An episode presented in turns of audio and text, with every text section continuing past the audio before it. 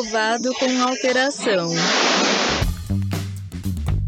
Então bora lá, caros ouvintes. O episódio de hoje tentando construir um quadro de fato agregue não só como para quem está começando, mas para quem já atua na área com certeza já esbarrou nessa grande dificuldade que é desenvolver identidade visual, desenvolver marcas, justamente porque o cliente às vezes não sabe quem ele é. Então não poderia deixar de trazer alguém que domina o assunto. Vai lá, Dalton, dá o teu briefing e diz quem é você. Opa, bom dia, boa tarde, boa noite, seja o horário que você estiver ouvindo aí. É, meu nome é Dalton Coutinho, eu sou estrategista de marca, é, trabalho com estratégia de marca aí tem cerca de cinco anos, já trabalhei com marcas pequenas, grandes, enfim, né? Trabalho com todos os tipos de marca, hoje me foco mais em pequenos. Meu briefing de hoje aqui é contratar um profissional dá resultado, mas também dá trabalho. É verdade. Você resumiu a minha dor do dia hoje. No final a gente conversa sobre o porquê. E eu sou o Van Carvalho e o briefing de hoje é: já dizia minha avó, marca vazia não para em pé. Bora pra pauta.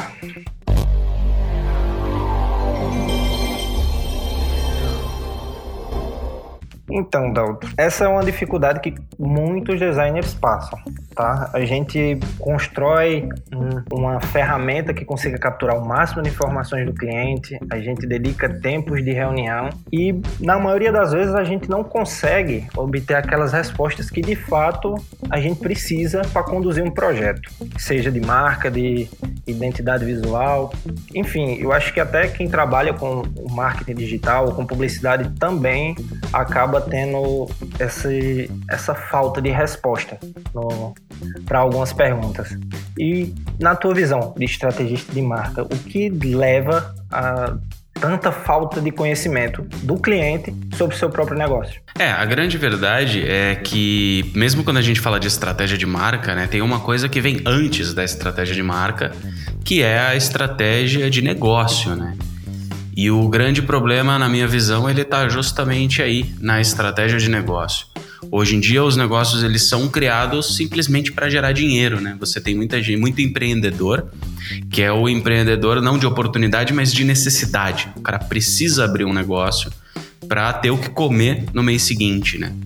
Então ele não se permite ter nenhum desse tempo, nenhum desse período aí de, é, de, de pensar no negócio, de pensar onde ele quer chegar, de para onde ele quer ir, né? E é uma coisa que assim, se, se serve de consolo, né? Não é um problema só do designer, é um problema também do estrategista, né? Porque do, da mesma forma que sem estratégia de marca não existe um bom design, sem estratégia de negócio não existe uma estratégia de marca. E aí é muito comum também para mim, como estrategista, chegar no cara e perguntar que que, como é que você vê a sua empresa daqui a 10 anos, né? Como que você quer que ela seja vista? E a, e a pessoa nem sabe o como que ela imagina a empresa dela daqui a 10 anos, porque ela nunca parou para pensar nisso. Já tive casos de gente me responder com ponto de interrogaçãozinho ali, porque o cara nunca tinha pensado sobre o tema. E para mim isso vem de uma questão cultural, né? Tem a questão do empreendedor de necessidade, porque esse cara nunca parou para pensar no negócio dele. E existe uma questão cultural Brasil, né, que a gente é um país que não aprendeu a pensar no longo prazo. Pouco se faz nesse país e aí a gente pode falar de política, a gente pode falar de futebol, a gente pode falar de todos os assuntos e em nada nesse país se pensa e se considera o longo prazo. Tanto que, para mim, uma das palavras mais relevantes, né, quando a gente fala de negócios em geral, é consistência. E é justamente a palavra mais difícil. Total. Concordo perfeitamente.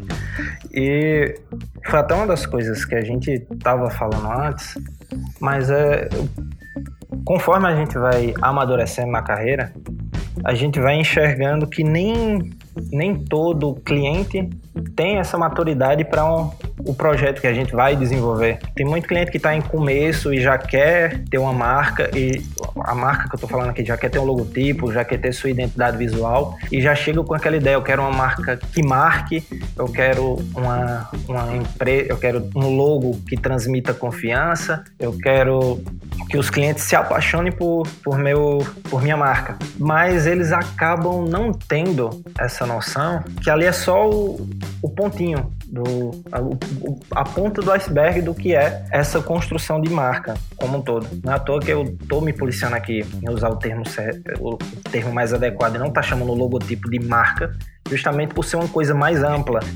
E como você falou, aqui no Brasil sempre se procura resultados imediatos, os famosos atalhos, para conseguir as coisas, e eles acabam apostando que vai ser isso, vai ser construir a identidade visual do início, logo no início do projeto, ou vai ser contratar um, um serviço de branding logo agora, quando na verdade eles precisam muito mais entender quem eles são. Acho que, como quase todos os episódios daqui, a gente fala muito do autoconhecimento. Eu acho que o autoconhecimento agora parte para o lado de lá. Então, você, como estrategista de marca, acaba também se tornando meio que um psicólogo para a empresa do, do cliente. Cara, total, total. É, não são poucas as vezes que quando a gente está fazendo o processo ali de diagnóstico, né, de imersão, que é o começo do processo de branding, que a gente escuta do cliente ele falando, cara, isso daqui é como eu me sinto na terapia. É como se eu tivesse aqui com meu terapeuta me perguntando quais as minhas dores, como que eu vejo isso e como que eu lido com essas coisas, porque faz muito parte do processo, né? Quando a gente fala de uma empresa bem estruturada, que tem um, um quadro de colaboradores razoável ali, né? 20, 30 funcionários e tudo mais, é... a primeira coisa que a gente precisa entender é que a visão do dono já não é a visão da empresa, né? Porque todas aquelas pessoas fazem diferença, né? Isso é muito importante. E aí, quando a gente começa a trazer resultado de diagnóstico, nossa, tem gente que cai para trás, que o cara ele tem uma determinada visão X da empresa dele, só que quando a gente conversou com os colaboradores, conversou com o cliente, conversou com o parceiro, essas pessoas têm visões completamente diferentes da dele, da empresa. E isso, por muitas vezes, é um choque, porque ele tem aquela visão ali dele, aquele negócio, aquele caminho que ele traçou, quando traçou algum caminho, e aquela percepção que ele acha que as pessoas têm da marca dele. É, e no final isso não acaba não sendo materializado, né? E aí a gente sofre junto, né? Essa parte da, da terapia a gente acaba sofrendo meio junto, porque do mesmo jeito que você, o cliente se vê perdido, ele não sabe mais o que fazer, o estrategista estrategista, mesmo que de uma forma um pouco mais controlada, a gente também em alguns momentos acaba se perdendo. Porque se o cliente não sabe para onde quer ir, como é que eu vou guiar? Como é que eu vou construir a estrada para ele chegar nesse caminho, né?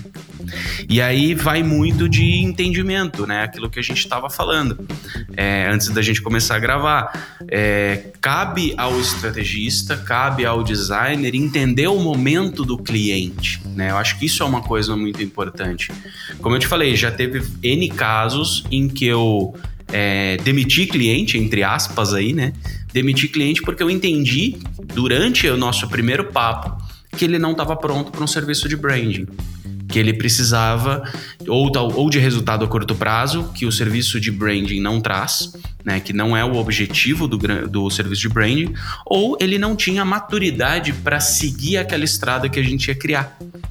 Então também não fazia sentido, porque mais do que só é, receber o dinheiro, receber o depósito, né, o cara pagar o boleto, sempre que eu faço um projeto, a gente espera que aquele caminho seja trilhado, né? Então, e aí eu acredito que isso deve valer do mesmo lado aí como designer, né? Porque você pega muitas vezes um projeto de logo que às vezes o cara só precisa do logo, às vezes ele precisa de uma identidade visual mais complexa, às vezes ele precisa de um conjunto de tipografia, outras vezes não. Enfim, entender essas nuances é um papel importante do profissional. E a gente precisa entender, inclusive isso, né? Que por ser profissional, a gente tem que ditar esse caminho. Né? Nós temos que ditar esse caminho e ditar como é que vai ser trilhado esse caminho, porque senão é, a gente acaba entrando naquele processo extremamente desconfortável onde você está falando uma língua e o cliente está falando outra, né? E aí tem uma série de problemas que isso gera. Né? Total. E isso aí, quando, quando é para nós designers, acontece frequentemente sabe? Isso que você fala que a gente se apega ao projeto. Tipo, comigo, quando eu desenvolvo uma marca, eu quero saber como ela vai andar, sabe? É como se fosse meu filho. Eu quero saber se ela vai seguir o caminho direitinho ou se vai se jogar nas drogas. E às vezes dói quando você constrói a marca, define cor, define tipografia, define a fotografia que vai ser usada, mas pelo cliente, pelo cliente não ter a maturidade que, pô, eu investi no identidade visual, investi no logo, Agora eu preciso manter isso. Aí vai e desenvolve anúncios de qualquer jeito, de, produz peças de qualquer jeito. Então meio que ele perdeu. Não adiantou de nada investir o valor X na construção de identidade visual, na construção de um logotipo, sendo que ele não tem condições de manter, de dar continuidade. E aí eu vejo que é onde, durante o processo de criação de identidade visual e de marca também, cabe a nós profissionais instruir o cliente para que ele de fato entenda do porquê ele está fazendo aquilo. Eu, eu costumo muito falar que o nosso trabalho de design ele não pode ser só decorativo. Eu não estou fechando um projeto só para embelezar ou deixar mais bonitinho, ter uma cor padrão, ter um símbolo bonito. Eu eu tô transformando aquilo num, num ponto que num ponto estratégico que possa ser utilizado como um diferencial para aquela marca. Dá até um exemplo, um exemplo bem básico, assim, digamos que é a pizzaria. Aqui todo mundo quer estar tá usando, e eu acho que é nacional isso, vermelho e amarelo. Então, se de repente nós desenvolvemos uma, uma marca que seja verde ou seja azul, enfim, como exemplo, a gente está pensando aquilo como, como um diferencial estratégico. Se nós não prepararmos o cliente para receber esse tipo de conteúdo, esse material final para a marca dele, automaticamente ele vai dizer que não gostou baseado em sua visão, em seus gostos pessoais e não de forma estratégica, tendo a visão do que é a empresa dele. Né? E tem um outro ponto, né? Que é ele não vai ter a maturidade de permitir que isso se torne um diferencial no médio, no médio longo prazo. Né? A partir na primeira vez que alguém olhar para ele e falar: "Ah, mas não é estranho esse seu logo roxo de pizzaria? Todo mundo faz diferente". Ele vai absorver essa insegurança e vai trazer isso para o projeto. Então também passa muito por uma questão de maturidade pessoal, de consciência do que está fazendo no negócio, né? Exato, aconteceu isso comigo. Inclusive é até assim, esse foi um dos primeiros projetos de, de marca que eu fiz quando me lancei como freelancer. Inclusive, ele, a, o original tá até no meu Behance. Foi uma identidade visual para um, uma sociedade de engenheiros. Cara, o projeto lindo, extremamente elogiado por todos os por, por profissionais da, do mesmo segmento, por colegas designers. E aí, na primeira semana da marca no mundo, esse cliente resolve patrocinar um evento da cidade. Quando o arquivo foi enviado para a gráfica, o dono da gráfica olha para ele. Cara, isso aqui não tem nada a ver com engenharia, não. Eu não tô vendo prédio, eu não tô vendo casa. As pessoas vão entender que isso aqui é de engenharia e o cliente, no dia seguinte, volta para mim pistola. Não, eu quero mudar. Aí eu, tá, eu, eu quero mudar por quê? Não, que eu recebi o feedback do rapaz da gráfica que entende disso. E ele fala uma coisa que para mim é verdade. Tipo, como é que eu trabalho com engenharia e não tenho um prédio, não tenho uma casa na, na minha logomarca, eu preciso mudar para que as pessoas entendam o que eu faço.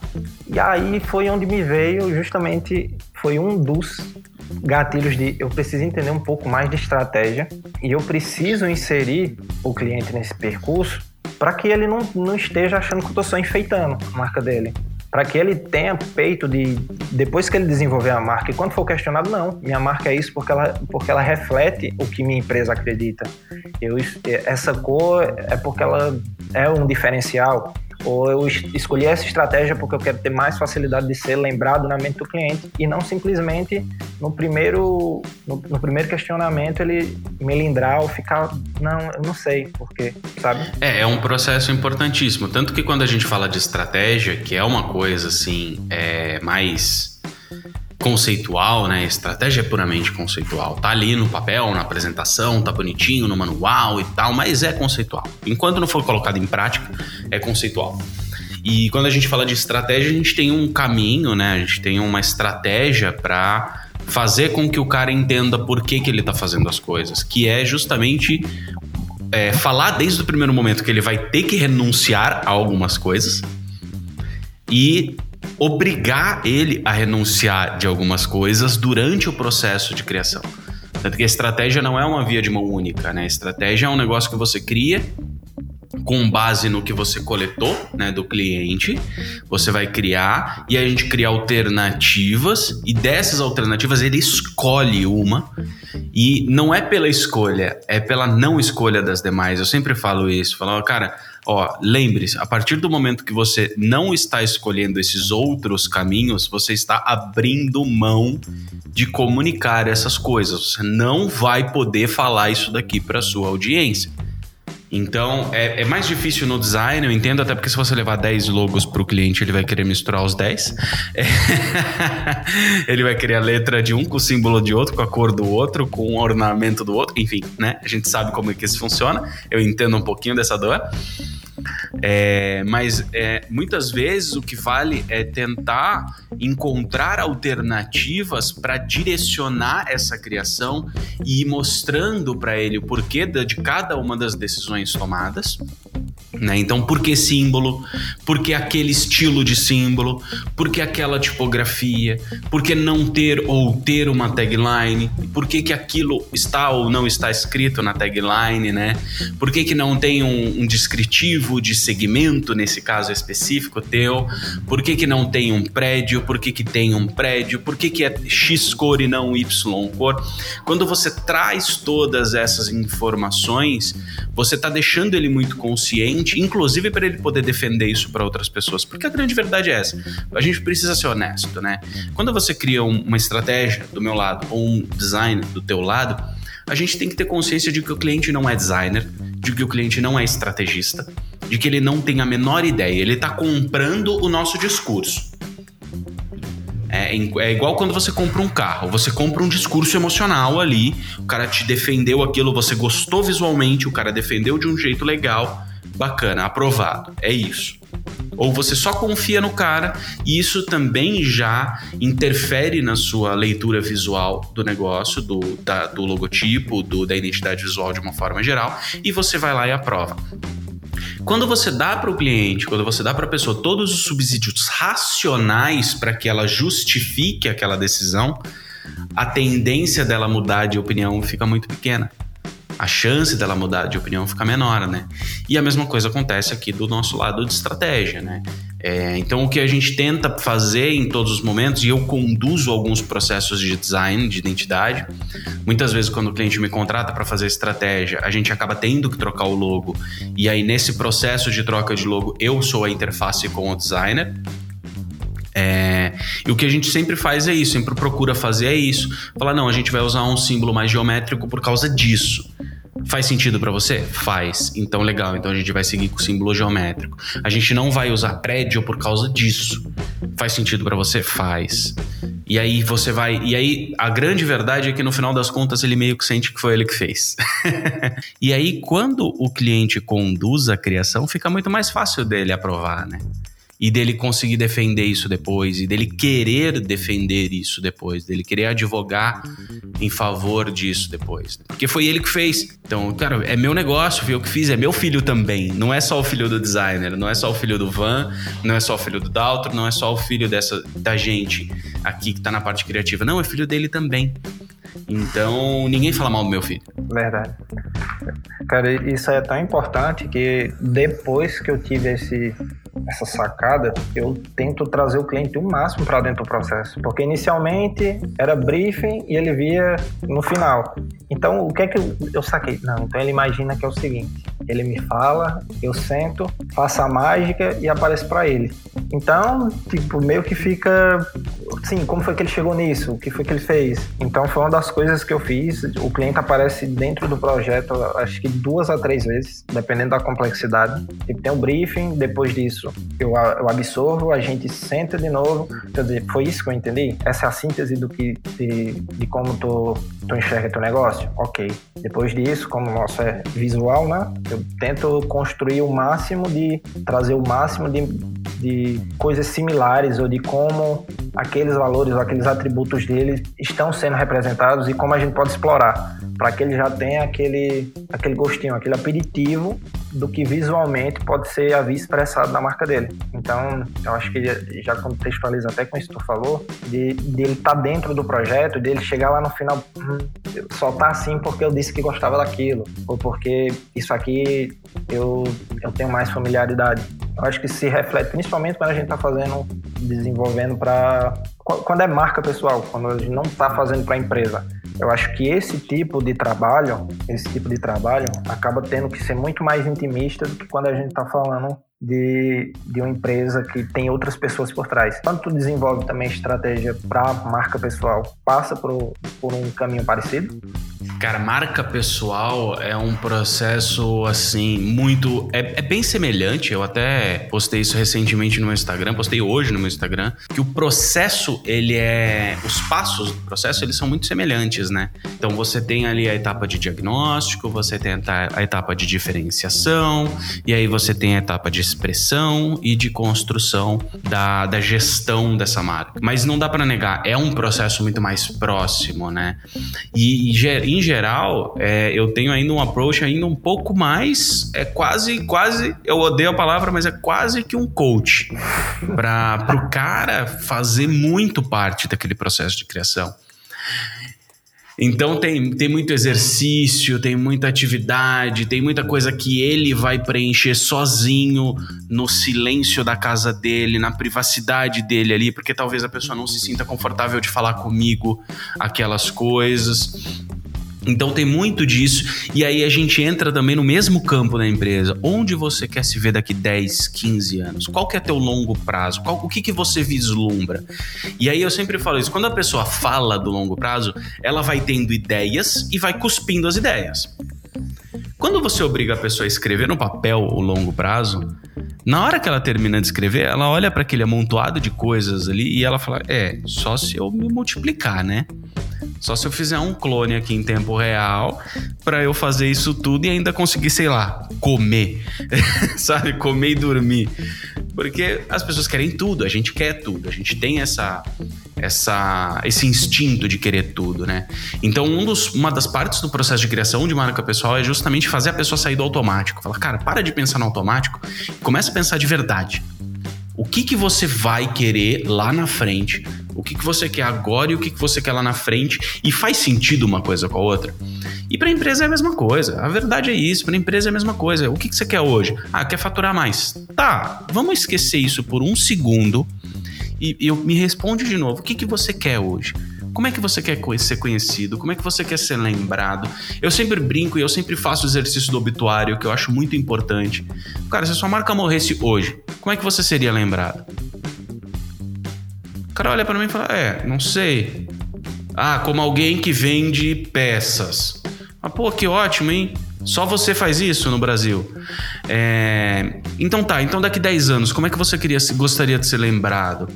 Então tem muito disso. Você traz essas coisas, você traz essas reflexões pra pessoa e o cara começa a dar o estalo, sabe? Dar os estalinhos ali de, de pô, realmente faz sentido, senão. Empresa não dura se não pensa no longo prazo e a gente não dura.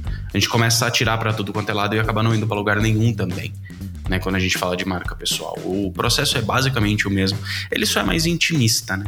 Cara, isso aí é tão real que no meu pré-briefing, inclusive, tem, tem uma pergunta lá, que eu coloco três palavras que definiriam que você, que você enxerga que definiria sua empresa. Chegou até num ponto que abaixo do formulário está lá, por favor, não colocar preço, qualidade e atendimento. De tão, de tão limitada que as pessoas acham que é a maneira que elas podem ser lembradas. Então, isso que tu fala é verdade. Seja, seja para marca pessoal ou seja para empresas, é muito importante a gente questionar mais, perguntar mais, porque eles não sabem. E tipo, do, a gente já falou aqui, mas não é culpa dele. É muito comum a gente ver no design o, o profissional falando, não, mas é porque o cliente que não me entende, o cliente que não entende meu trabalho, o cliente que não, que não me valoriza, mas e aí, cara? Além daquele produto, além do, do desenho, no nosso caso, o que é que tu tá, o que é que tu tá entregando a ele, o que é que tu tá fazendo, o que é que tu tá transformando nele, a pessoa. Eu acho que fica muito romântico e meio filosófico falar assim, mas eu enxergo que é o, é o grande papo, é a grande realidade, inclusive se for trazer para o ponto estratégico, pode ser o diferencial de nós, quanto designers, fazer isso. Fazer o que os outros não fazem, o que outros serviços não oferecem. É, e tem mais, né? É, quando a gente fala, eu acho esse assunto, principalmente ele, muito interessante, que é a guerra do designer com o cliente, né? Cara, a primeira coisa que eu sempre digo, e é assim, é uma. Demorou pra eu, pra eu ter isso em mim, tá? Não vou mentir, não. Não, não nasci com essa maturidade toda, não.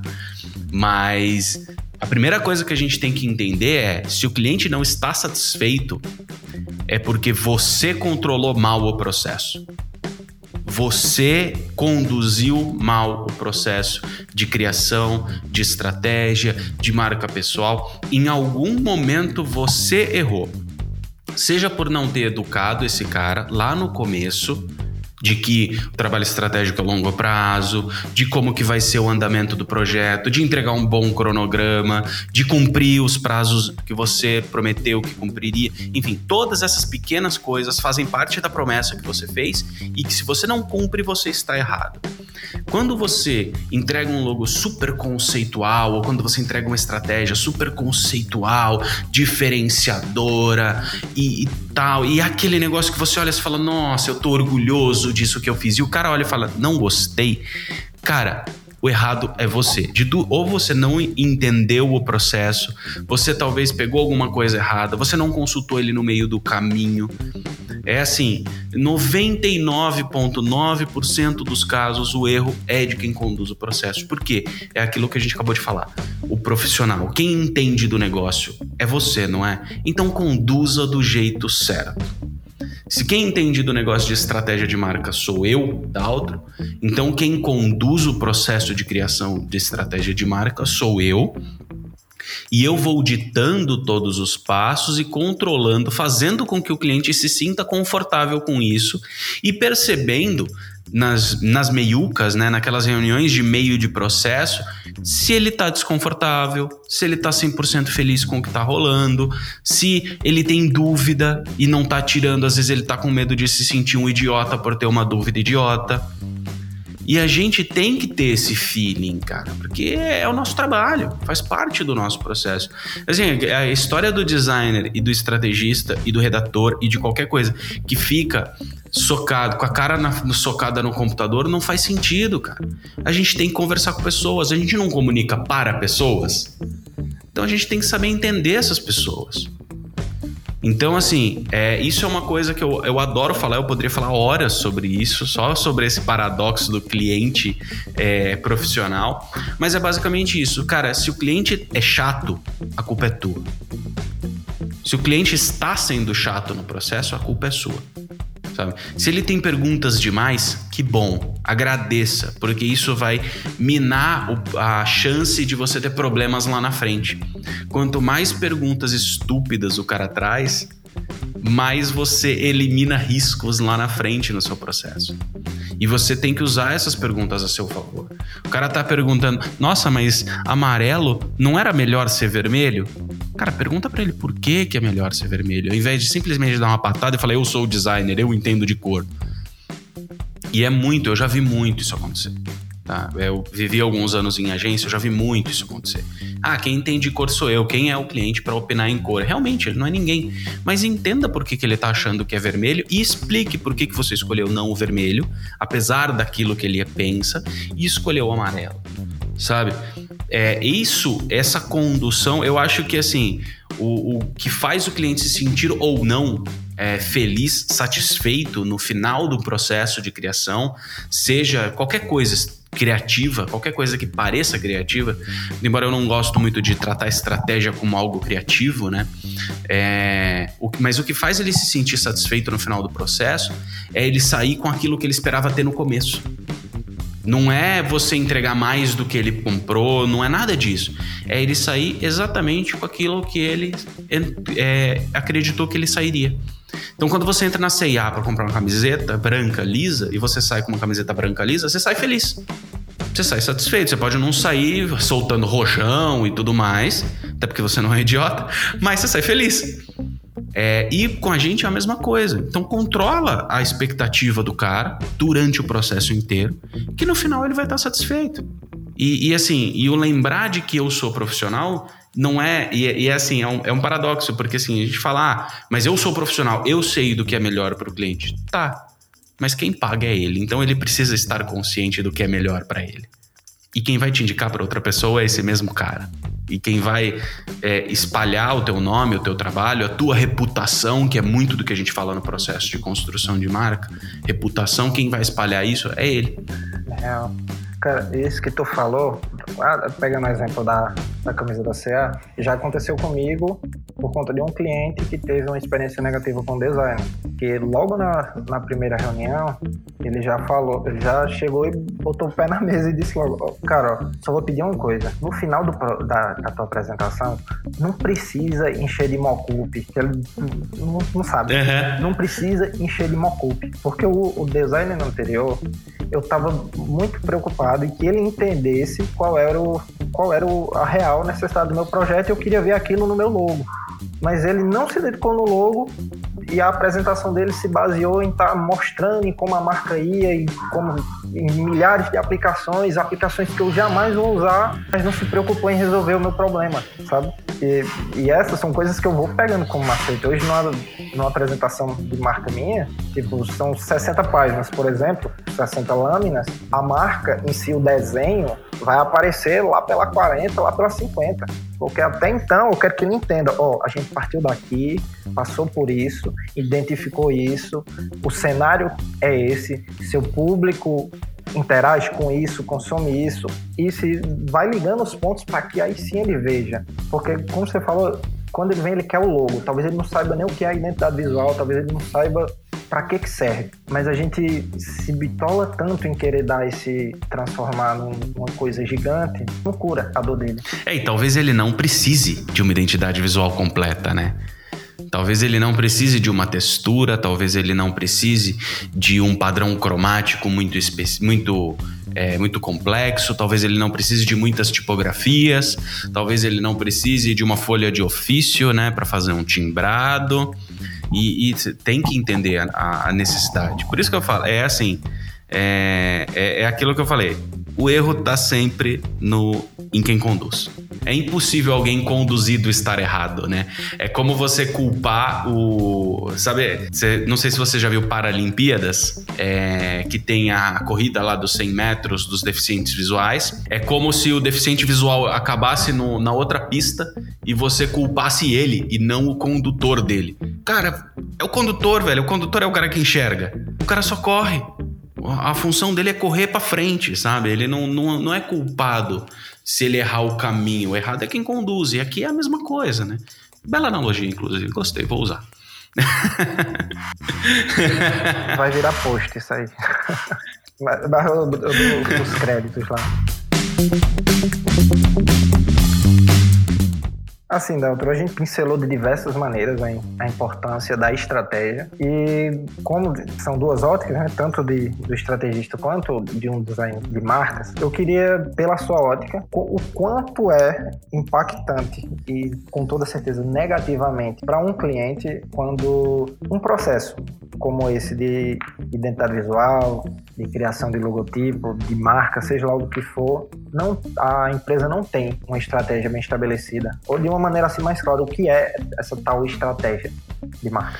É, então, quando a gente fala de estratégia de marca, eu acho que o jeito mais simples de, de explicar o que é estratégia de marca, a estratégia de marca é basicamente é, a estrada para chegar aonde você quer e esse lugar é como você quer ser enxergado no longo prazo, como você quer ser visto, como você quer ser reconhecido nesse longo prazo, né? Então a estratégia é justamente é, pavimentar esse caminho até esse lugar. E o que, que acontece, né? Quando você tem todos os processos, vamos falar de todos eles, do, do tom de voz, a tipografia, as cores, ao logotipo, ao estilo de comunicação, aos canais que você escolhe, tudo isso interfere, né? É que cada um, cada um desses lugares interfere um pouco naquilo que você quer chegar no final. E o grande malefício que você tem, o grande prejuízo que se tem é você não vai chegar naquele lugar que você escolheu você vai, muito, muito provavelmente, quando você não tem uma estratégia, você vai acabar não chegando em lugar nenhum. Você vai virar aquele cara que no final do dia ele vende suco de laranja, sushi, pizza, churrasco e bolo de pote, sabe? E no final das contas ele não é conhecido por nenhum deles e, e só compra quem passa na porta sabe? Porque ninguém vai num lugar desse escolhendo ir num lugar desse. Quando você quer comer uma boa pizza, você vai numa pizzaria. Quando você quer comer um bom sushi, você vai num restaurante japonês. Quando você quer comer, tomar um bom suco de laranja, você vai em algum lugar que venda sucos naturais que seja conhecido por isso. Muito embora a metáfora do suco de laranja não é tão boa, porque quando você quer um bom suco de laranja, você faz em casa. Mas enfim, é, é, é muito disso. Então, o que, que acontece quando você tem um logo que não é estratégico? Ele não vai te ajudar a levar para aquele lugar que você quer chegar. Ele pode, inclusive, te atrapalhar, porque ele pode estar tá te levando, ele pode comunicar exatamente o contrário daquilo que você quer. Então eu quero ser conhecido por ser uma marca super inovadora, tecnológica e tudo mais. E você tem ali o seu logo quadradão, com uma fonte super serifada, quase uma Times New Roman, sabe? Cara, você não comunica isso. Você não tá falando para as pessoas que você é essa pessoa visualmente, né? E aí você usa azul escuro, branco, preto, sabe? Que são cores assim de segurança, são cores pesadas. Cara, você não tá comunicando essas, essa, esses atributos, então as pessoas não vão entender isso. Qual que é o grande prejuízo disso? Você vai ter que investir muito mais dinheiro, e aí é dinheiro que a gente está falando. Você vai ter que investir muito mais dinheiro para convencer as pessoas de que a sua empresa é inovadora, de que ela é para frentex, de que ela é, de que ela segue tendências e tudo mais. Por quê? Porque o seu universo não comunica isso. Então você fica repetindo essas coisas a exaustão o tempo inteiro para que as pessoas entendam isso. E como é que a sua mensagem hoje chega nas pessoas? Grana. É o único jeito. Então vai ser grana em mídias sociais, vai ser grana em Google, vai ser grana em TV, em rádio e qualquer que seja a sua melhor mídia. E aí ainda você tem um risco, porque você vai acabar investindo em rádio e empresas de inovação não investem em rádio, elas colocam dinheiro em internet, então você vai fazer isso errado. Então você já tem mais um ruído de comunicação. Acho que uma, uma analogia muito legal que o Guilherme faz na, no curso dele, né? Quando ele fala de, do benefício de você fazer todos, de você construir todos os seus pontos de contato de forma estratégica, é direcionamento. Quando você tem todos eles construídos de forma estratégica, todos eles estão indo na mesma direção, eles vão em linha reta. Quando nenhum deles é feito dessa forma, fica parecendo uma estrela. Cada um vai para um caminho diferente. E a tua marca fica ali no meio. Ela não vai para lugar nenhum. Então você nunca vai ser reconhecido por nenhum desses cinco caminhos ou seis caminhos que você está indo, porque você comunica todos. Então você acaba sendo a grande empresa de coisa nenhuma, né? É o que por muito tempo foi a Unilever, por exemplo. Hoje a Unilever tem todo um trabalho de branding e tudo mais, mas por ser uma empresa que vendia de tudo em todos os segmentos para todos os públicos, e não tinha um posicionamento próprio, ninguém sabia e ninguém se importava com quem era a Unilever. Hoje eles criam um posicionamento e todos os produtos têm como base aquele posicionamento superior. Então você tem aí uma, uma construção de reputação que está sendo construída muito na base do dinheiro, não dá para negar, é, mas também com uma mensagem sempre coesa, com uma mensagem que sempre fala as mesmas coisas, sempre reforça os mesmos atributos. E quando a gente fala, fala as mesmas coisas, é isso, é reforçar os mesmos atributos de formas diferentes. E aí é que tá a imagem, aí que entra texto, aí que entra mídia social, aí que entra escolha de canal, escolha de eventos que você vai participar. Eu tenho um caso muito curioso, se você me permite um monólogo, que é de uma, uma empresa que, que eu atendi há um tempo atrás. Era uma empresa de equipamentos para cabeleireiro.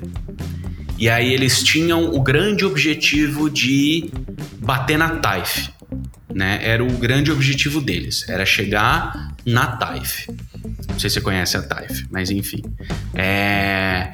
E aí, beleza. E aí a gente começou a criar. Começou na época eu trabalhava pouco com estratégia de marca ainda, eu estava mais na área de design, mas eu lembro disso porque é muito forte, porque eu já tinha essa, essa, essa sensibilidade estratégica, né? E aí, de repente, você via eles entrando, fazendo um stand na Beauty Fair, que é a maior feira de beleza do país, assim, da América Latina, aqui em São Paulo e tal. Eles faziam essa apresentação. E na semana seguinte, eles estavam num evento de barbeiro super roots, assim, sabe? Os barbeiros cortando barba da molecada na rua e tudo mais, e eles estavam lá patrocinando esse mesmo evento. Que, o que, que imagem que essa marca passa? Essa é a grande pergunta. Que imagem que essa marca passa? Ela vai chegar na TAIF? Cara, é muito provável que não. Sem uma grande injeção de grana, é muito difícil fazer isso, porque você está indo para todos os lados. Você atira para todo mundo. O que aparece eu tô, o que aparece eu tô. E quando a gente fala, ah, mas e o cara ainda falava, não, mas isso é awareness. E quando a gente fala de awareness de marca, não é qualquer awareness. Não é falem bem, falem mal, falem de mim não, é falem de mim do jeito certo. Falem de mim do jeito que eu quero ser lembrado. É isso que reforça, né? Então, acho que o grande benefício aí, para resumir né, a, sua, a sua pergunta, para resumir a sua eh, pergunta em uma resposta, acho que o grande benefício e, ao mesmo tempo, o lado ruim, né, de você não trabalhar com marca, de você não trabalhar com estratégia, na hora que você fala de design, e não só do design, é coesão. E sem coesão, você não chega em lugar nenhum sem consistência, coesão, enfim. Cara, até pegando o contexto atual, sem essa tal coesão, tá aí a, a lista gigante de marca morrendo em meio à pandemia. Por esse lance de eu vou ser isso, eu vou agradar aquilo todo, eu vou ser a marca que, que botou uma máscara no meu logotipo, ou que distanciou a mãozinha. Mas dentro da estratégia, nem pensa, por exemplo, no, no seu colaborador que está se ferrando, está se ferrando em situações ferradas de trabalho, exposta justamente a esse, a esse símbolozinho que ele quis passar da marca que cuida, né? Eu acho que, que isso amarra bem e, e responde há muitas perguntas de quem trabalha com determinada empresa, que está vendo agora o, o cliente ou os, os, sócios sem saber para onde ir em meio a essa crise. Tipo, já dá para pegar o gancho do que a gente falou lá no início, que todo mundo quer o resultado a curto prazo, a curto prazo, a curto prazo. Estamos nós aqui em três meses de, de paralisação e meio que não, não existe esse tal curto prazo. A gente está indo para não sabe onde, mas se você souber quem você é, você sabe como é que você vai estar tá nesse sabe onde. Não sei se eu viajei, mas. Não, eu acho que é isso mesmo. Acho que se você sabe quem você é, você sabe como você vai passar por isso. A grande verdade é essa.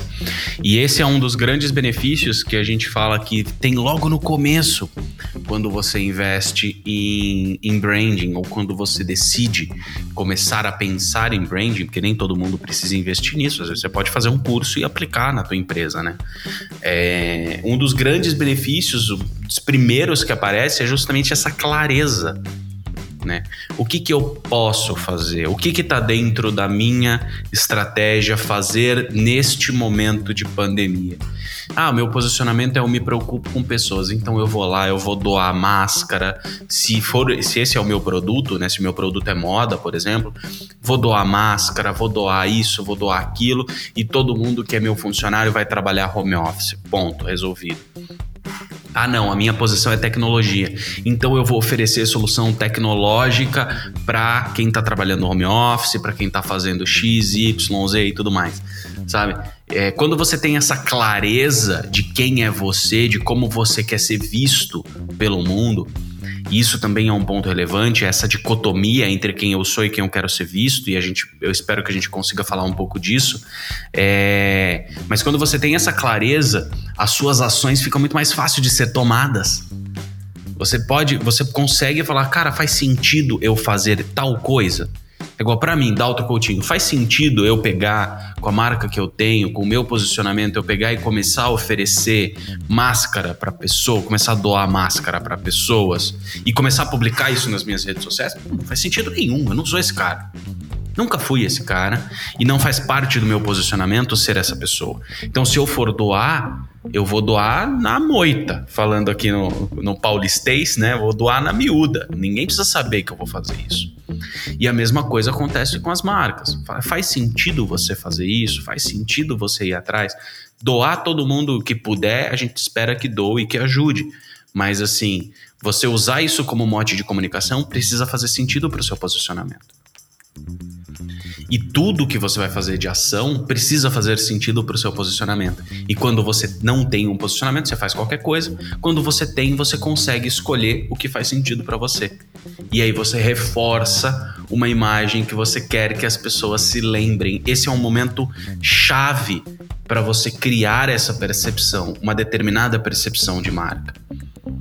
Ou você vai ser para sempre lembrado como oportunistão, né? Esse é um, também um grande risco. Por isso que isso tem que estar no seu no seu mote desde antes da pandemia. Não adianta você vir agora e falar isso, porque aí você vira o oportunista babaca, você vira o, o, o empresário demônio que só pensa em lucro e que está fazendo isso só pelo lucro futuro. É, mas se isso já vem desde o começo do seu posicionamento, aí faz muito sentido. Vai lá, doa, faz, acontece. Você só não pode parar. E aí essa é a questão do posicionamento. Posicionamento é consistência. Você não vai parar de fazer uma ação só porque acabou a pandemia, né? Se isso virou teu posicionamento, siga fazendo ações. Cara, isso aí é, é uma verdade tão absurda que eu tenho até dois exemplos de dois, de dois polos distintos, mas do mesmo segmento. Eu presto serviço para restaurantes e ficou claro, na segunda semana de pandemia, o restaurante X cara, aí pega o print, né, de outro, de outro lugar, a gente tem que fazer isso aqui. Que eu abro o print, era uma ação social de era de reverter dinheiro para determinada instituição. É importante, como é, é importante você ter já um senso do impacto que isso causa. E já volta aquilo tudo lá de, por mais que eu não seja um estrategista, mas seja uma, uma das coisas que eu estudo a fundo, procuro estudar o máximo, justamente para não fazer merda. Eu digo, cara, veja só, o restaurante X nunca fez nada social. Nada. Nunca foi visto como isso. Até porque ele não tinha tempo e, como ele não tinha estratégia, nunca passou no radar dele fazer o bem. O que é que soa agora ele fazer isso? Eu sempre que, que acontece esse tipo de coisa comigo, eu tento transformar aquela empresa numa pessoa. É tipo aquele seu amigo que você vê que ele não tem nada a ver com aquilo. Tal hora você passa na rua, tá esse cara com uma ruma de cesta básica descendo e entregando. Opa, não sei o que. Na minha cabeça, só vem político. Que na hora da eleição chega para fazer o bem. Aí passou a eleição, sumiu. Exato, cara. É, é nitidamente por interesse. Aí, em contrapartida, nós atendemos um outro restaurante que, cara, ela essa empresa está de portas fechadas e a preocupação maior da, do, do responsável pela empresa está em como os colaboradores estão. Como está sendo para eles? Como é que ela vai passar a segurança para eles em meio a esse caos? sabe? Óbvio, as contas chegam e tudo mais, é real, é business. Mas a clareza e o propósito de quem ela é está sendo. Eu sei que tu não curte muito esse lance do propósito, mas aqui aplica o propósito de quem ela é e de quem a empresa é, está sendo mais forte do que todas essas outras tensões. Então, de novo, se a empresa sabe quem ela é e onde ela quer chegar, fica tudo mais fácil. Isso serve, inclusive, para nós, quanto profissionais. No episódio anterior, a gente fala muito disso, falou muito disso sobre outras carreiras, mas quando você sabe, eu sou profissional tal e quero lá na frente ser lembrado como motion, o foda do motion, o foda do, do design de marca, tudo que eu vou fazer tem que estar congruente com aquilo que eu quero ser. Então, todas as ações, todas as os posicionamentos, tudo que se faz está lhe levando a ser lembrado como aquilo. O do obituário eu vou inclusive usar esse argumento. É como eu quero ser lembrado quando morrer. É isso. É, então. E você falou do propósito, eu não tenho problema nenhum com propósito, tá? É, a questão é que o que incomoda é o tanto de propósito meia bomba que a gente vê por aí, né? tanto de propósito sem sentido e mais por e mesmo que seja vazio, é, ou não, ou que seja válido, é, são empresas que não vivem por esse propósito e dizem que vivem. Esse, para mim, é o grande problema, né? É o grande, é o grande ponto que a gente tem. E aí, quando você tem um propósito assim, que a pessoa vive por esse propósito, né? E a empresa, por consequência, também vive por esse propósito, cara, é legal pra caramba trabalhar isso. É muito bacana você ter isso em mãos ali, você poder utilizar isso num, num processo de estratégia, num processo criativo. Isso é legal pra caramba, né? E para você deve ter sido ótimo trabalhar com, com, esse, com esse tipo de empresa. Eu, honestamente, nunca peguei uma empresa que eu pegasse, olhasse o propósito, o cara chegasse com um propósito e falasse, esse é o meu propósito. Eu falo, é, hum, realmente é muito bom e você vive por ele. Não. Nunca me aconteceu em nesses anos todos aí trabalhando como estrategista, porque, sei lá, às vezes não dei sorte. Eu geralmente pego empresas que o propósito delas é faturar, ganhar dinheiro mesmo. e não tem problema nenhum nisso. A gente também precisa parar de ter demonizar esse negócio de ganhar dinheiro. Tem que ganhar dinheiro mesmo, tem que viver, tem que querer ter uma vida confortável. É, não tem problema nenhum ser ambicioso, o problema é ser ganancioso e passar por cima dos outros por conta disso. Mas eu acho que esse exemplo que você citou é muito, muito real, é isso. É o, e aí o cara virou oportunista. Virou oportunistão ali, aproveitou uma onda, saiu, pagou de bonitão e nunca mais faz nada naquilo nunca mais vai fazer uma ação. Tem passa gente pedindo comida na porta do restaurante, o cara não consegue dar um prato de comida pro cara. Mas agora vou fazer ação social, porque agora é vazio, né? Triste, é triste, chega a ser triste. E aí entra o assunto que eu queria falar um pouquinho, se a gente ainda tiver tempo, que é a dicotomia entre o parecer e o ser, né? É, porque isso a gente é uma coisa que a gente traz muito na estratégia, né? E isso é muito importante. Porque é isso, quando a gente trilha, a gente cria uma estratégia de marca para um cliente, a gente cria um caminho ali, a gente pavimenta uma estrada para ele seguir naquele rumo. Só que não adianta eu fazer isso se a pessoa não é isso. Falar, não, você vai ser conhecido como, por exemplo, né? Ajuda pessoas acima de tudo. Eu ajudo pessoas acima de tudo. É isso que eu quero ser conhecido. Cara, não adianta eu criar esse posicionamento que vai ser ótimo, que pode ser sensacional, que pode ser lindo de você ver o texto e as fotos e o logo e tudo mais. Se é esse cara que não dá um prato de comida quando passa alguém no restaurante dele com fome, cara. Não vai, porque uma hora esse posicionamento vai cair. Uma hora vão te pegar. Quando você crescer, isso é uma coisa que acontece com uma frequência muito grande, né? Quando você crescer, quando você se tornar uma grande rede de restaurantes, aí para manter o exemplo do restaurante, quando você se tornar uma grande rede de restaurantes ou uma grande franquia, né? Seja lá qual for o caminho que você escolhe, e aí isso já é importante, porque se você se importa com pessoas, você não franquia, você vai ter uma rede para você poder cuidar de todo mundo que está dentro dessa rede. Então isso também é uma escolha estratégica, né? É, mas quando você che quando chegar nesse ponto e as pessoas procurarem coisas para te atacar, porque você passa a ser alguém relevante no mercado, né? Cara, vão descobrir que você não dá prato de comida para quem passa ali com fome. vão descobrir. E aí o seu tombo vai ser gigantesco. E aí tem um caso que eu acho que você conhece, mas não sei se quem tá ouvindo conhece, que é o caso da Dileto. A Dileto aconteceu isso. A Dileto, todo o posicionamento dela era baseado na historiazinha lá do vovô que fazia o sorvete, e aí eles trouxeram a receita do vovô da Itália do sorvete, então era todo um posicionamento emocional, nostálgico e tudo mais. E aí, quando a marca ficou grande, começou a ter muitas lojas aqui, pelo menos na região sul-sudeste. Não sei se eles chegaram aí, não sei se deu tempo deles chegarem aí. É... Quando que começaram a ser relevantes, alguém foi lá e descobriu que o vovô não existia. E aí o tombo foi gigantesco, cara tombo foi gigantesco. Fecharam uma loja gigante aqui em São Paulo. Assim, eles não, por não ser uma empresa de capital aberto, não se divulgou quanto caiu no faturamento. Mas assim, você não vê mais Dileto. Sabe onde você vê Dileto? No Pão de Açúcar. Mas você não vê uma loja própria da Dileto hoje com uma grande frequência. É muito raro, porque o baque foi muito grande, foi muito, é, foi muito forte. E é isso que acontece quando você cria todo um, um posicionamento, quando você cria toda uma atmosfera de alguma coisa que você não é, cara, isso te cobra. Em algum momento isso vai te cobrar.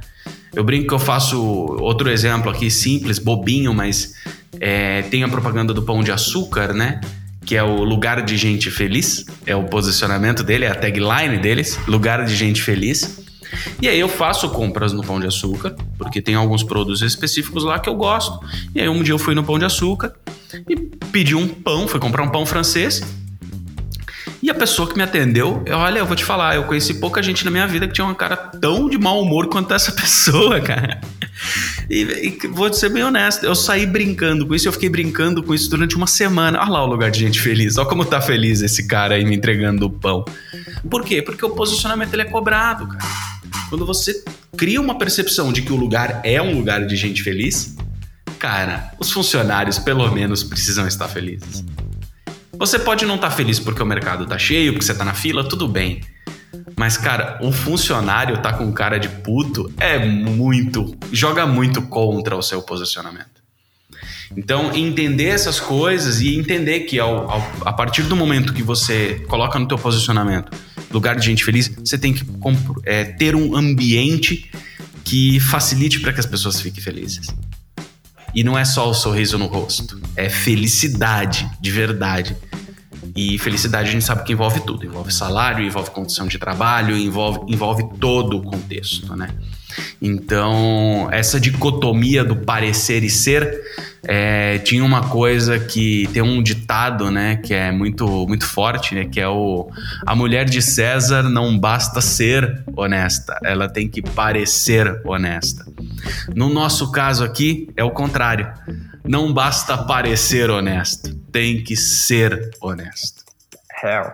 Cara, isso aí, isso que tu falou, foi até uma das coisas que eu mais aprendi estudando um pouco mais a fundo e que as empresas, na maioria das vezes, negligenciam, sabe? Sempre que ele está desenvolvendo, inclusive identidade visual, logo, ele está olhando para quem está fora, o cliente, para como o cliente vai ver, como o cliente vai receber, como o cliente vai consumir. Mas eles sempre esquecem de, da maior importância que é quem veste a camisa, quem vai traduzir aquela marca. Eu acho que esse exemplo do pão de açúcar resume bem esse, esse grande problema de só enxergar exatamente quem traz o dinheiro e não quem ajuda a trazer mais dinheiro. Sim. Não, e não é só isso, é, é o. A, até você mesmo, né? Até o próprio, a própria pessoa. Fala, cara, tá, tudo bem. Mas e eu? Eu sou essa pessoa que gosta de ver os outros felizes? Eu sou essa pessoa que gosta de ser o a pessoa que transmite felicidade? Às vezes não é, cara. Às vezes não é. Então aí não faz sentido. Aí simplesmente não faz sentido nenhum você pegar e falar, não, vou construir todo o meu posicionamento em torno de felicidade. Cara, nem você transparece felicidade, pelo amor de Deus. E eu tenho certeza que o CEO do Pão de Açúcar não, não transmite felicidade, porque ele deve ser um tiozão desses é, CEO padrão, né? mundo, mundo business, que vive emburrado e olhando números. Então, se você, se você tá ouvindo aqui, CEO do Pão de Açúcar, Melhore. E patrocínio. Não. Cara, muito bom, muito bom mesmo. Gente, eu acho que a gente conseguiu ter mais insights. Ah, sacadas geniais. sacadas geniais que trazem propósito. Além do que a, aquilo que a gente já a gente já tinha pensado dentro da estrutura. Porque assim, o talvez quem esteja ouvindo pegue, acho que esse está fora de contexto por conta dos episódios anteriores. Mas esse é chave em diversas maneiras, porque a gente falou muito de como o designer pode construir sua carreira, por mais que a gente tenha usado outros exemplos. E o outro é, é uma das coisas que, conforme eu fui amadurecendo a minha carreira, eu vi que você não pode tentar oferecer aquilo que você ainda não domina, que estava em um dos nossos pontos, mas a gente não abordou diretamente, que é falar sobre estar vendendo algo estratégico, sendo que você ainda não consegue, de fato, definir uma estratégia. A gente pincelou diversos exemplos que muitas vezes você pode estar oferecendo um logo, justamente por não ter uma estratégia, que vá detonar o negócio do cliente, criar, criar um distanciamento no cliente do cliente, sabe? Então, um dos grandes pontos dessa nossa conversa é justamente trazer uma maior consciência do nosso papel quanto designer e que a gente tem que ir além de Photoshop, Illustrator ou Corel. Já que a gente fala de negócios, a gente precisa aprender um pouco mais sobre negócios, né? Você, a gente conversou antes e você me falou que é designer de formação e naturalmente você você foi puxado para essa veia mais bem mais estratégica. Até falou que não abre tanto a Adobe, mas sim o Excel. E eu e hoje eu sinto que tam, muito do meu trabalho também caminha para isso, principalmente quando eu estou desenvolvendo alguma identidade visual, eu passo mais tempo em texto, em pesquisa, vendo gráfico, do que só na parte criativa, né? Quer falar um pouco de como tu enxerga isso e se eu não estou viajando? Não, não tá não, imagina. É... Não, eu acho que a gente trouxe pontos relevantes para o designer. Eu gostaria de é... trazer alguns deles, né? É for, reforçar alguns deles, que assim, isso que você falou é fundamental. É, prometa o que você vai entregar, né? Eu acho que isso é o, o, grande negócio, né? Prometa o que você vai entregar, o que você pode entregar. Não vale prometer mais do que isso. Na verdade, vale, mas você vai se prejudicar lá no final, né? Valer, vale tudo. O grande ponto é o custo que isso vai ter. Mas entra várias questões aí também, que a gente falou muito de se posicionar, de saber quem você é, de muitas vezes quando você entender que não que aquele cliente não está pronto para o tipo de serviço que você presta, cara, tenha a consciência de às vezes abrir mão desse cliente ou de simplificar o projeto, se você tiver com problema financeiro, a gente sabe, o freelancer precisa trabalhar para ter o que, o que até para gerar mais trabalhos, né? Precisa fazer portfólio, precisa tudo isso. Então eu entendo a importância disso, mas às vezes simplificar um projeto para atender a necessidade do cliente e não a necessidade do teu portfólio, né? Eu acho que isso é muito importante e inclusive entender quem que você quer ser lá para frente. Eu acho que isso também é um ponto importante. Quem você quer ser daqui 10 anos? Como que você quer ser conhecido? E aí entra inclusive uma dicotomia que vai ter que ficar para outro outro programa aí, que é você é freelancer ou você é autônomo? As pessoas sabem a diferença entre uma coisa, entre uma coisa e outra. Para quem que você quer prestar serviço? E os dois lados têm benefícios e têm e tem pontos ruins, né? Tem pontos positivos e negativos. Mas quem que você quer ser dentro desse universo? Você quer ser um, um freelancer? Você quer ser um autônomo? Você quer ser um autônomo que presta serviço para que tipo de cliente? Você quer ser um freelancer que presta serviço para que tipo de cliente? Então essas coisas é muito importante você ter isso como norte para que você possa trilhar um caminho que te leve até esse lugar. E aí, quando você chega nesse lugar, você redesenha qual que é o próximo lugar que você quer chegar, né? E aí você vai trabalhando essas coisas. Não existe um caminho, mesmo a estrada pavimentada que eu falei, que a gente faz numa, na estratégia de marca, ela não é uma estrada em linha reta, né? Ela permite que você faça ajustes de caminho, porque as coisas mudam, os cenários mudam, a gente muda, as pessoas mudam. Então, se permita também falar, ah, há três anos atrás eu queria ser uma coisa, hoje eu quero ser outra. Cara, desde que não seja, desde que você não tenha trocado de engenheiro ambiental para piloto de avião, tudo bem, não tem problema. vai lá e reajusta o que você está fazendo e segue esse caminho novo. E pau no gato e vamos embora, vamos ser felizes. Mas tenha essa, tente, procure ter essa consciência, né? Procure planejar o seu longo prazo, saber quem você quer ser para você chegar nesse lugar. Eu acho que isso é, é uma das coisas que ninguém fala, que escola de design nenhuma ensina, que curso de design nenhum ensina e que é uma das coisas mais relevantes, porque a gente corre muito, em, em, até como profissional, e eu, eu passei por isso, acredito que você também tenha passado por isso, Van. A gente corre muito no curto prazo. Quero ganhar tanto mês que vem, preciso fazer tanto mês que vem para pagar minhas contas, para poder comprar um negócio legal que eu quero, um equipamento, para trocar meu notebook, para comprar o Adobe, para isso, para aquilo, para aquilo outro. E muitas vezes a gente vive tanto nesse automático que a gente esquece de olhar lá para frente né? E, e, de olhar, inclusive, para as outras coisas. Cara, você quer ser o cara que trabalha 18 horas por dia, 16 horas por dia, ou você quer ser o cara que trabalha 7, 6, 3, né? É, e, e, se entender, é, o autoconhecimento que você falou, né? É, é, uma, é uma etapa fundamental do processo. Etapa fundamental. E, e se aceitar depois disso. Né? É se entender e se aceitar. É, e aí eu tenho um exemplinho que é bobo, mas que é, o que acontece aqui em casa. Eu e minha esposa, nós dois somos autônomos, né? Nós dois trabalhamos por conta própria e minha esposa é uma pessoa que trabalha 14 horas por dia. Tranquilamente, ela nem sente o nem sente a dor do trabalho. Ela sai, parece que saiu de uma de uma sessão de yoga. eu, se eu trabalhar 14 horas, no outro dia me esquece eu vou estar tá destruído, eu vou estar tá acabado. E não é pela natureza do trabalho, é porque cada um tem o seu, o seu ritmo, né? o seu momento, o seu, o seu, o seu processo né, de trabalho. Eu acho isso importante, esse entendimento pessoal, eu acho que isso é muito importante. Eu, por isso que eu queria fechar com isso. Entenda-se a si mesmo, entenda onde você quer chegar e trilhe o caminho para lá em paz. Né? Perfeito. Vou até, até pegar nesse viés que a gente abordou isso no episódio sobre a maturidade do designer. E é fato isso que você falou, porque eu bato muito nisso que é importante você se autoconhecer. E nesse episódio a gente falou que quando você se conhece, você sabe para onde você vai, não importa o que está acontecendo em volta, isso não te tira do, do seu caminho. Por quê?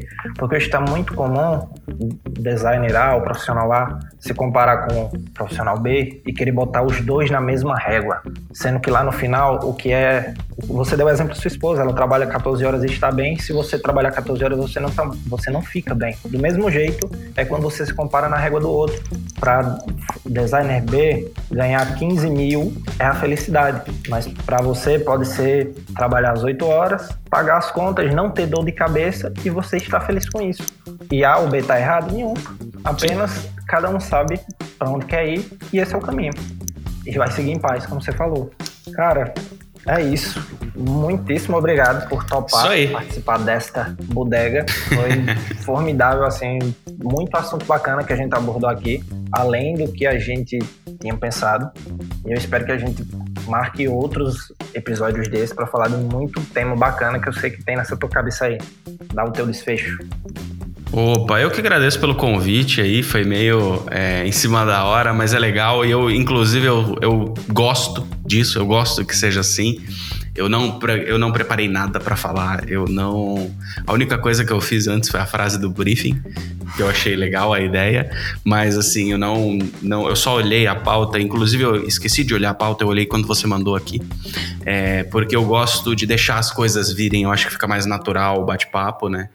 Então, mas assim, agradeço pelo, pelo espaço, né? Pelo convite. Espero que tenha ajudado de alguma forma quem está ouvindo, ou até você mesmo. Se puder ajudar de qualquer forma, eu já fico feliz. Da mesma forma, é, também se puder ajudar mais alguém, se alguém tiver mais alguma dúvida com relação à estratégia, quiser tirar dúvida, quiser bater um papo, eu tô sempre aberto para isso. É só me procurar. Meu nome é bem estranho, é Daltro Coutinho, então é facinho de achar em qualquer lugar.